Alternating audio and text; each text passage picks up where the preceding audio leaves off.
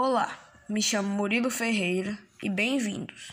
No podcast de hoje, iremos falar sobre a ozonosfera, camada de ozônio ou camada de ozônio.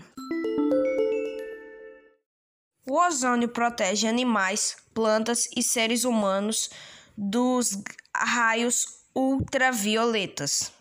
Na superfície da Terra, ele contribui para a poluição do ar e também contribui para chuvas ácidas. A camada de ozônio fica de 10 a 35 km de altitude e tem 10 km de espessura.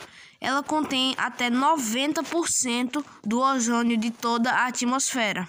Buracos na camada de ozônio são buracos que ocorrem normalmente nas regiões do Ártico e da Antártida, já que o frio facilita a reação química dos elementos que reagem ao ozônio.